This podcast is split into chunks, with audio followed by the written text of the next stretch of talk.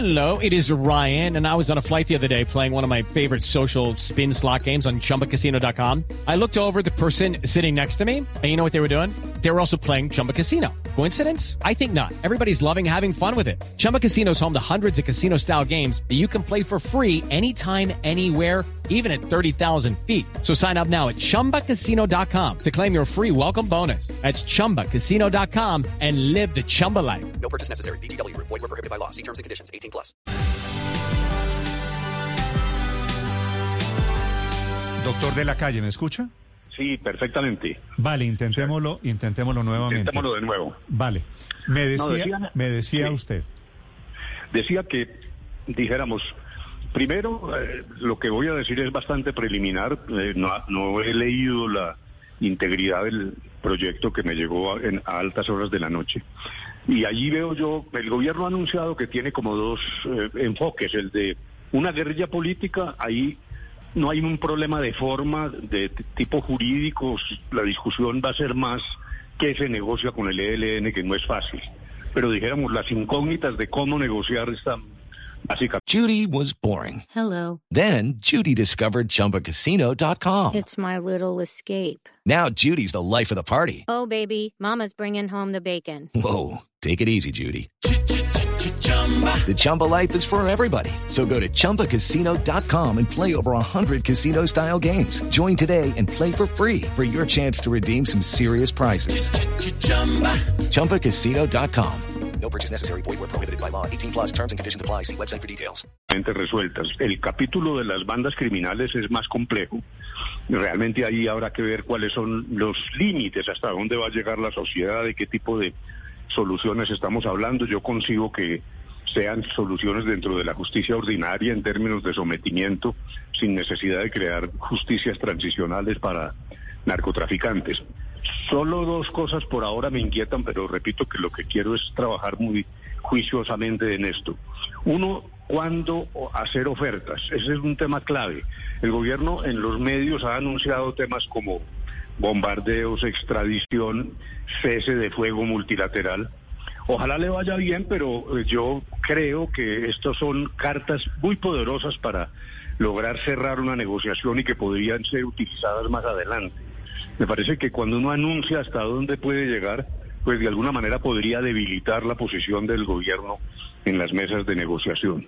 Y el otro punto es, eh, dijera por la, yo entiendo la territorialización de los conflictos porque en efecto tienen características distintas, pero me parece que el riesgo es desarticular una política nacional. Ahora entiendo se habla de una mayor autonomía de los alcaldes. Eso tiene algo de bueno por las particularidades, repito, pero tiene algo de riesgoso y es eh, una política nacional desvertebrada en manos de alcaldes. Hay que ver qué tipo de control el gobierno central puede ejercer sobre esas conversaciones. Repito que todo eso es bastante preliminar.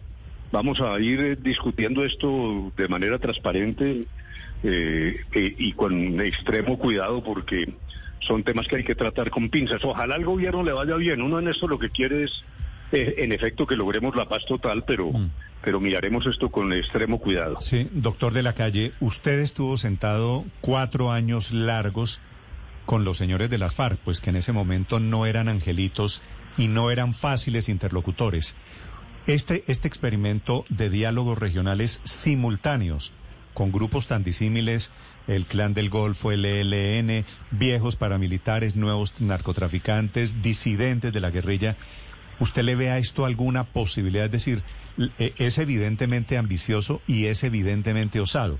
Usted digo que ha estado sentado en una mesa con estos señores, pues que no están allí, sino porque son criminales. Eh, ¿Ve fácil un proceso simultáneo con veintipico de grupos? Pues fácil no va a ser, va a ser extraordinariamente complejo. Repito que el gobierno tiene derecho a innovar y a ensayar sus propios caminos, pero el problema de esto es que puede haber, eh, eh, dijéramos, el- el- el- como una orquesta, es decir, si desafina el violín el director de orquesta, ¿qué es lo que puede hacer para corregir eso? Porque, como usted lo señala muy bien, probablemente vamos a tener mesas de discusión en todo el territorio nacional. Y eso además tiene un posible efecto de contagio. Si una, llamémoslo una concesión en el Putumayo, entonces va a ser reclamada también eh, en, en el Catatumbo. Luego eso empieza a, a estallar y, y ojalá no sea esta una premonición de lo que va a ocurrir, pero la dificultad sí va a ser enorme. Ahora, eh, insisto en el momento de las decisiones, de las ofertas. Voy a poner un ejemplo. En, en Caracas, en el 91, cuando me tocó instalar la mesa como ministro de gobierno, el primer tema, eh, el primer tema fue cese del fuego y eso no caminó. Era prácticamente imposible después de 60 años de combatir y, des- y- y con toda la fuerza y el despliegue del Estado, comenzar por el cese del fuego puede ser una equivocación. Lo que se hizo en La Habana fue al revés. Con fue muy doloroso, porque claro, la gente decía, pero ¿por qué se sientan a conversar y se siguen matando?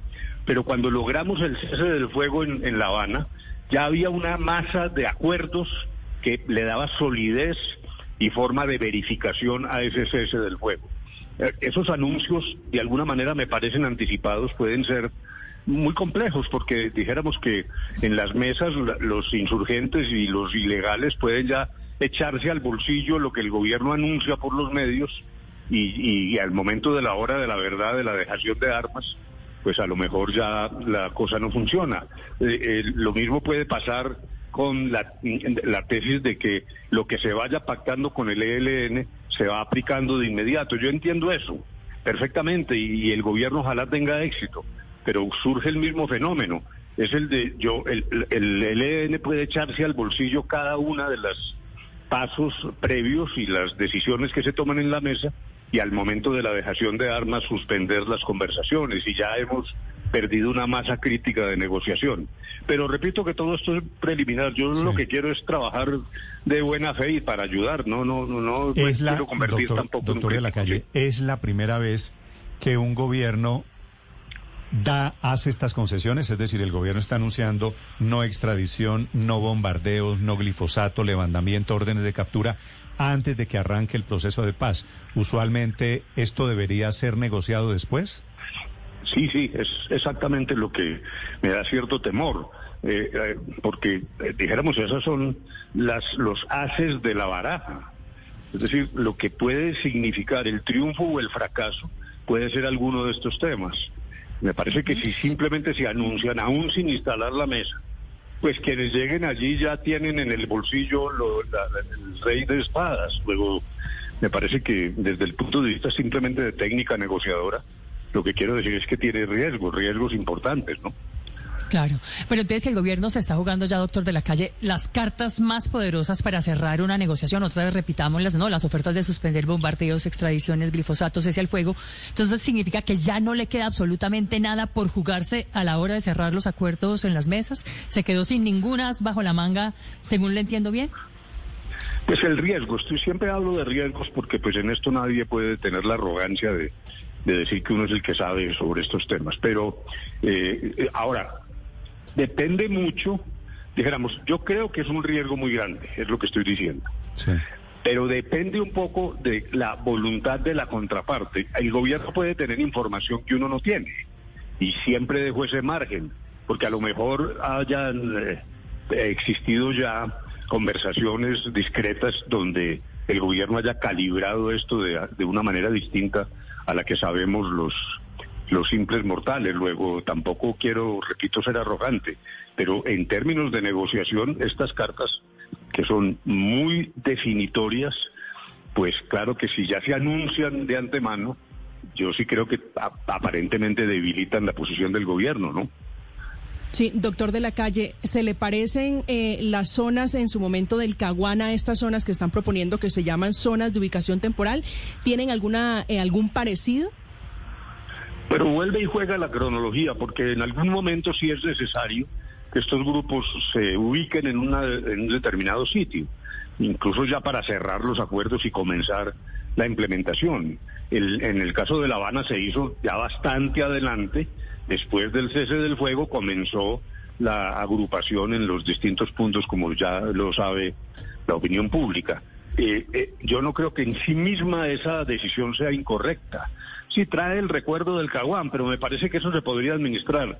Mi preocupación siempre es en qué momento, en qué momento se aplica esto y, y cuál es el efecto de los anuncios en la, en la mente del antagonista en la mesa de conversaciones. Sí. Doctor de la calle, eh, Si vamos a suponer, y yo también deseo, que todos seguramente quisiéramos que esto saliera bien. Vamos a suponer que esto sale bien y que 26 procesos simultáneos de paz con estos grupos funcionan y que se desmovilizan todos estos ejércitos y que sale perfecto y que los señores pues y que el país se traga el sapo de la impunidad necesaria para estos casos, ¿no? Estos son los señores, los narcotraficantes, los que han matado líderes sociales, todo eso. Que eso sale perfecto. ¿Usted cree que se acaba el negocio del narcotráfico o que al día siguiente, que este es el otro temor que yo tengo, llegan nuevos narcotraficantes a reemplazar lo que estos señores están haciendo hoy? Sí, esa es la pregunta crucial, porque la verdad es que el, el telón de fondo es el narcotráfico, pues esto no tiene nada de original.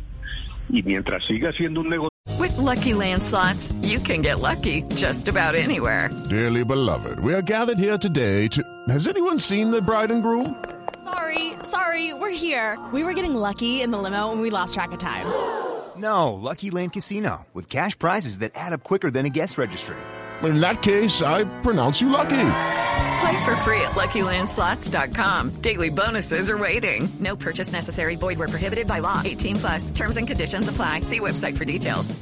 tan lucrativo, pues eh, siempre está la tentación para nuevos protagonistas que llenen los vacíos que dejan quienes hayan negociado. Dijéramos que al comienzo del gobierno de César Gaviria se ensayó una política de sometimiento a través de decretos de estado de sitio. Eh, los señores Ochoa eh, suspendieron su actividad criminal. Luego vino lo que todos sabemos frente a Pablo Escobar, etcétera. Pero renacen grandes o pequeños eh, carteles. Lo que ha pasado ahora es una cierta invisibilización de los agentes del narcotráfico. Luego dijéramos sí es un riesgo, pero la pregunta moral de fondo es esta. ¿Cuál debe ser la actitud del gobierno, a unas sabiendas de que ese riesgo existe? Busca eh, controlar los, lo que aparezca hoy a riesgo de que después se reproduzca, pero sustrae delincuentes a la corriente delincuencial aún con ese riesgo. Yo sí diría que ahí, ahí sí diría que sí categóricamente. Fue lo que pasó en La Habana. Obviamente nosotros sabíamos que una negociación con las FARC no significaba cesar toda la violencia y además el riesgo de las disidencias. Y en efecto aparecieron las disidencias. Pero yo sí creo que moralmente un gobierno tiene que ensayar, me parece, buscar opciones, quitarle gasolina a la, confrontación. Eh, entre otras cosas porque de lo contrario sería no hacer nada. Y en una situación tan compleja como esta, me parece que no hacer nada tampoco es una buena política. Claro, pero eso nos lleva al concepto de que es una paz total, temporal, sabiendo desde el principio que no va a haber paz porque llegarán nuevas guerras y nuevos actores de esas guerras. Puede ser, sí. Yo, dijéramos que estoy de acuerdo en que el diagnóstico puede ser ese, eh, pero eh, más allá de la semántica, la paz total, etcétera, bueno, en eso hay un poco de propaganda, obviamente, pero, pero no hacer nada me parece que es una mala respuesta. Yo quisiera que el gobierno no solo hiciera, sino que tuviera éxito, así fuese un éxito parcial de ir desmontando este negocio. Pero el problema de fondo, usted lo ha dicho, Néstor, eso sí es verdad, es que la ilegalización de esos productos son una fuente de lucro tan eh, enorme que el incentivo será eh, incorporar probablemente nuevos protagonistas. Ojalá cada vez se debiliten más. Eso es como el COVID, ¿no? va, va, perdiendo, va perdiendo potencia. Ojalá que así sea, ¿no? Sí, mi temor es que aparezcan omicrones en el camino. Sí, sí, sí, sí. Eso sí, hay que conseguir unas vacunas poderosísimas. Vamos a ver Bien. cómo se va logrando esto. ¿sí? Doctor de la Calle, ante su preocupación frente a la negociación con las bandas criminales y el proceso de justicia ordinaria, ¿cree usted que pueda llegar a terminar en, en impunidad ellos que en su momento fueron asesinos de líderes sociales? Sí, esa es una pregunta eh, clave, porque eh, vuelvo al principio de lo que dije. Frente al ELN, al que se le reconoce el carácter político, y, y, lo es, y particularmente en su origen, todo esto se ha degradado, pero pues dijéramos, ahí hay un reconocimiento. Medidas de justicia transicional del tipo de lo que se hizo en La Habana, yo creo que son válidas, con un tope de sanciones, con alto contenido reparador, con una duración prefijada, pero en el caso de las bandas criminales me parece que esto es más complejo. Eh, en lo que se hizo en justicia y paz, lo que se llamó justicia y paz, eh, frente a los que eran los integrantes rasos, a la base de, de estas organizaciones, lo que se hizo fue eh, utilizar la figura del, del concurso para delinquir con el ánimo de de suspender sus penas y liberarlos de una manera mucho más fácil. Pero hoy, ¿cuál es la situación? Hay muchos de estos actores que ya están identificados en la Fiscalía y que llevan sobre sus hombros otros delitos. No solo el, con, el concierto para delinquir, sino eh, homicidios, extorsiones, etcétera. Luego dijéramos que la, util, la utilización de la pena no puede ser, en mi opinión, solo reparadora con cierto límite, porque aquí hay una mezcla de delitos grandes, con un segundo riesgo y es con quienes realmente está uno negociando. En, La Habana ese problema no existía porque sabíamos que esas eran las FARC. Los que estaban ahí, las FARC era un, un, ejército con capacidad vertical de tomar decisiones. Con el ELN es un poco más complejo, tiene cierto carácter federal, pero con estas bandas que muchas veces lo que hacen es contratar otros grupos, lo que se llama outsourcing, etcétera, es más difuso el panorama. Luego, ahí hay también un enorme desafío para el gobierno para establecer realmente quiénes son los destinatarios de las decisiones favorables que se tomen. De eso le quería preguntar, senador de la calle, cuando llegue este proyecto, cuando llegue el capítulo de impunidad, que es el capítulo de, del sapo que nos vamos a tragar, eh, vendrá la discusión si es impunidad total, si debe haber un poquito de reparación, si debe haber un poquito de cárcel. Y una cosa le pregunto es negociar con un grupo guerrillero como eran las FARC, otra cosa es negociar con estas bandas de narcotraficantes puros y duros. A nivel internacional, ¿hay algún límite, algo que imponga alguna clase de castigo para todos estos grupos? Pues yo diría lo siguiente, no es que sea imposible. Eh, y lo que la semántica que está usando el gobierno, que yo creo que es correcta, es la del sometimiento. O sea, dentro de la justicia ordinaria, subrayo, ordinaria, manejada por la fiscalía, yo pienso que las negociaciones, una cosa es el marco legal, la negociación misma es preferible que la haga la fiscalía. Puede eh, obtener resultados aceptables en términos de comunidad internacional y, y de la sociedad colombiana, pero eso depende, porque allí sí repito que la discriminación sobre sanciones y elementos de sanciones ordinarias de prisión eh, común y corriente me parece que sí son imposibles de eludir. En, Justicia y Paz, con todas las críticas que se desataron, pero hay que reconocer que hubo eh, cárcel efectiva y, y, unas buenas dosis de verdad. Eh, yo creo que en Justicia y Paz en medio de todo deja unas lecciones también importantes. Eh, allí hay que ver hasta dónde llegar, tanto en el marco normativo, pues que es lo que ahora nos va a concentrar nuestro trabajo, como ya en la práctica de las negociaciones, eh, que, que, van a ser difíciles. Y reitero algo que ya dije. Eh, espero que la autonomía que se pretende de los alcaldes y gobernadores no sea absoluta, que haya alguna manera de... Tiene que haber director de orquesta de todos modos, porque de lo contrario empieza a desafinar. Sí, pero entonces, doctor de la calle, ¿hay voluntad real del gobierno de negociar una paz total cuando se pega tantos tiros al pie desde el mismo comienzo? Es decir, lo de negociar con narcos puros y duros, negociar con 20 grupos y no con uno a la vez, gastarse todos los autos bajo la manga desde el comienzo, lo del perdón en materia de cárceles, la autonomía de los alcaldes sin director alguno de orquesta. ¿Puede uno concluir que hay, que hay realmente una, una voluntad de ne, real de negociar una paz total? No, yo diría que sí, yo, hay que creerle al gobierno, el gobierno le apostó a esto, está corriendo riesgos, esta es una cosa muy audaz, pero pues tampoco la puede uno descalificar de antemano. A mí sí me, queda es como una preocupación, eh, si uno fuera, dijéramos, asesor de comunicaciones del gobierno, eh, el, este tema está copando la agenda del gobierno y la copó muy rápidamente, incluso con los primeros anuncios de nombramientos se convirtió como en el sello. Incluso veo en la prensa internacional eso y dicen, no, la paz total, que es la caracterización del gobierno. Yo creo que Gustavo Petro fue elegido más por la situación de carácter social que por la paz total. Obviamente que la paz total es una ambición eh, obvia para cualquier colombiano, pero el sello que llevó a Petro a la presidencia me parece que no era este sino los avances sociales. Y de, de, qué manera, en términos de comunicaciones, quiero decir, la paz total ha desplazado los otros temas. y yo no sé qué tanto eso le sea útil al gobierno con el paso del tiempo, sobre todo porque esta llamada paz total, como lo estamos viendo, pues eh, encarna una inmensidad de riesgos tremenda. Yo no sé si, repito, si uno fuera el asesor de comunicaciones, si no hubiera preferido que el sello de Petro fuera los temas sociales y lo de la paz total manejado con una, de una forma quizás más discreta, a, a título de, de contactos iniciales, en fin. Pero bueno, esas son eh, especulaciones que, que, uno hace. El gobierno, yo sí le creo que quiere esto y se la va a jugar sí. con audacia y, y, estemos pendientes. Sí, doctor de la calle, una pregunta final. Usted es un muy reconocido abogado, experto en estos temas constitucionales. Esto que estamos hablando de la paz total, del proyecto, esto es un cambio no solo político de fondo, sino hay que cambiar unas normas.